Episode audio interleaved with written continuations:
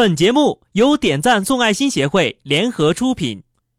只要人人都点上一个赞，世界将变成美好的人间。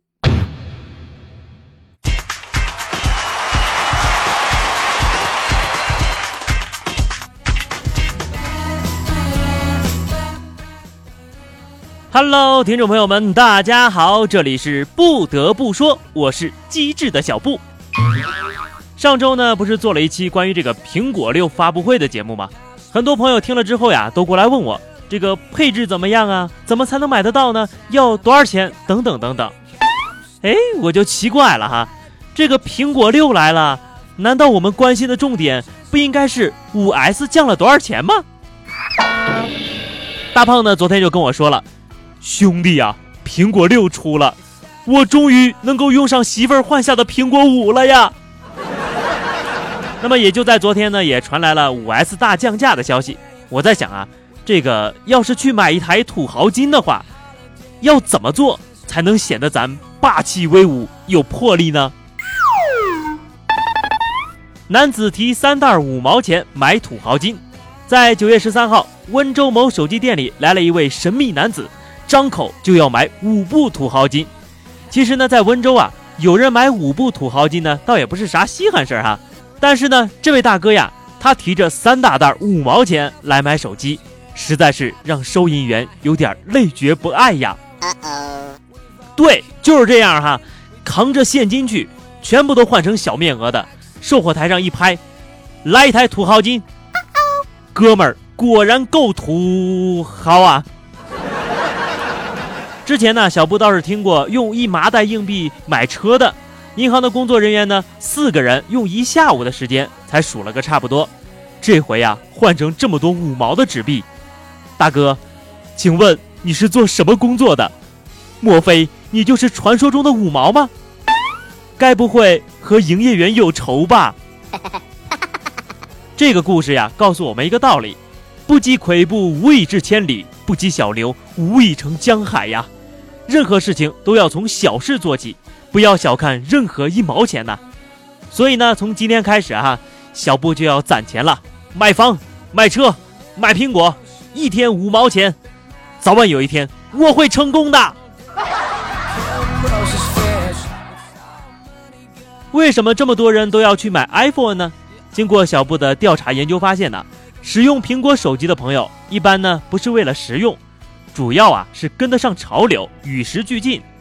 瞅瞅人家学校，iPad 都成标配了。佛山一中学要求学生必须配 iPad，四千元一台。佛山的沧江中学的赵校长表示呢，这样做呀是为了配合一项课改，让学生提前一天通过平板电脑上网浏览由教师录制的视频，掌握第二天授课的基本知识点。到了课堂之上呢，老师再带领学生借助无线网络和电子白板完成深度交流和分享。为什么要配 iPad 呢？难道校长是果粉吗？后来啊，我看到这个学校定的价格，就彻底明白了。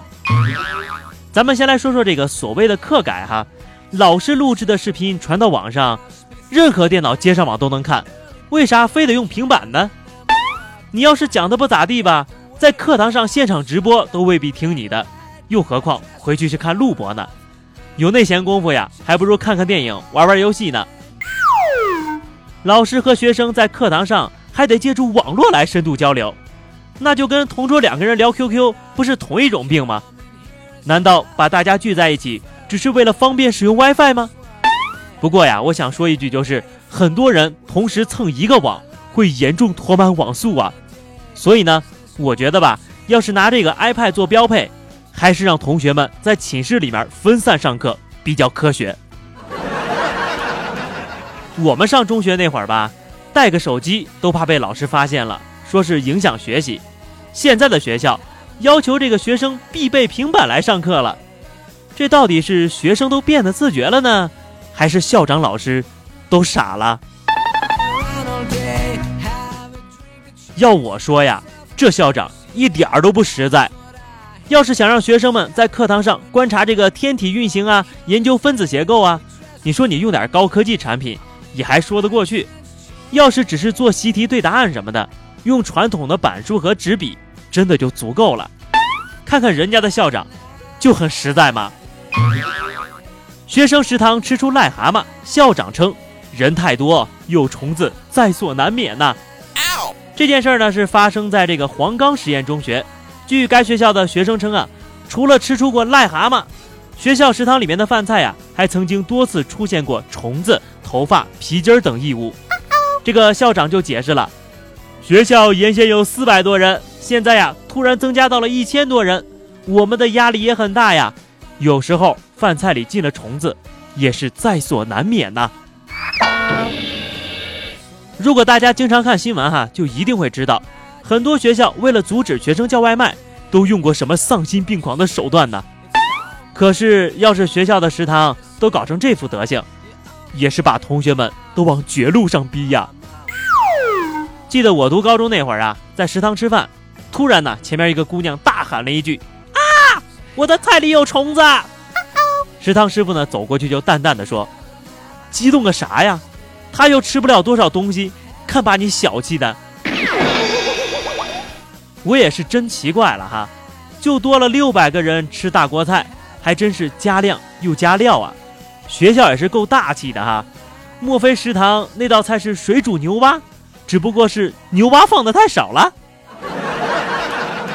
为了学生的生命安全着想啊，我建议哈，学校食堂呢在做饭的时候都别盖锅盖了，当锅里的温度升高时呢，那些虫子呀、蛤蟆什么的能蹦的都自己蹦跶出去了。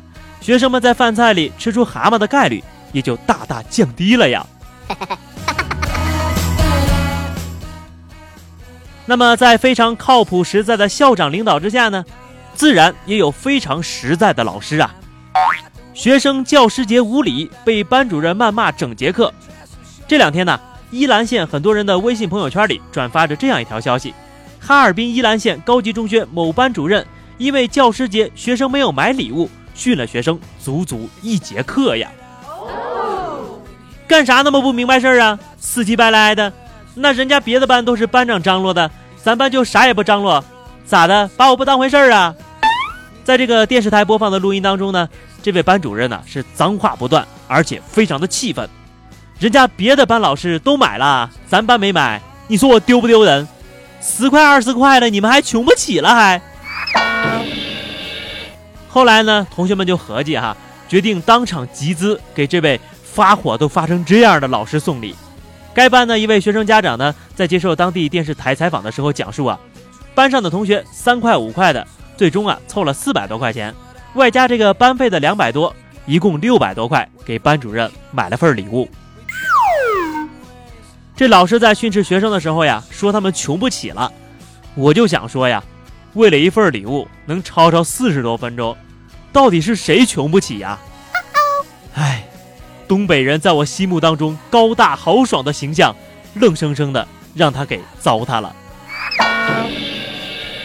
我们也明白为啥别的老师都有礼物，就你没有了，就这素质，咋当上班主任的呀？要说这个教师节，学生给老师送礼物，代表的呀是自己的心意和对老师的尊重。如此明目张胆要礼物的老师也是够拼的哈。那么目前呢，对这位老师的处理结果是这样的：责成将所收受的礼品礼金全额退还给学生，撤销其班主任的职务，停止教学工作，并给予行政记大过的处分。同时呀，给予负有领导责任的校长行政大过处分。这下玩大了吧？把自己的职位搞掉了不说，还背了一个行政大过，甚至呀，还连累了校长大人。也跟着挨了处分呢。你说你这么小家子气，以后还让领导怎么敢用你呀？就算跳槽了到别的学校，名声搞得这么臭，谁又敢要你呀？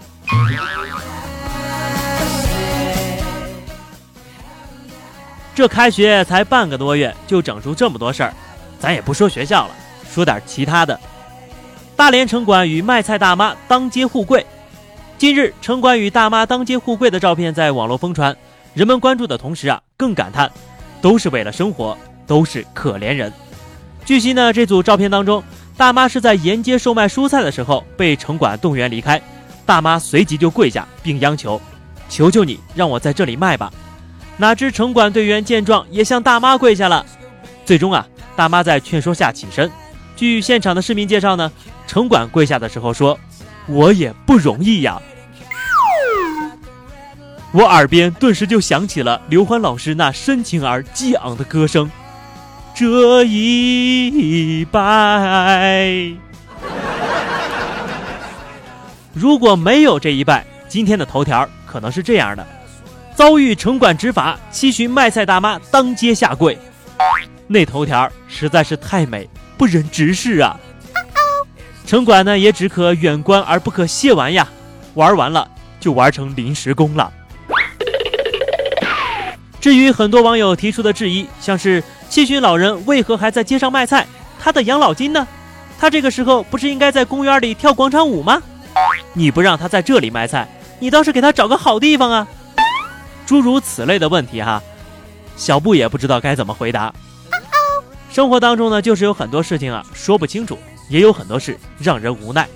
既然都不容易哈，也别对着跪求了，互相行个方便吧。好的，那么以上就是本期节目的全部内容。如果您喜欢小布的声音，可以添加我的微信公众号 DJ 小布，或者加入 QQ 群二零六五三二七九二零六五三二七九，跟小布一起互动起来。期待着您的光临哦！明天同一时间，不得不说，咱们不见不散，拜拜。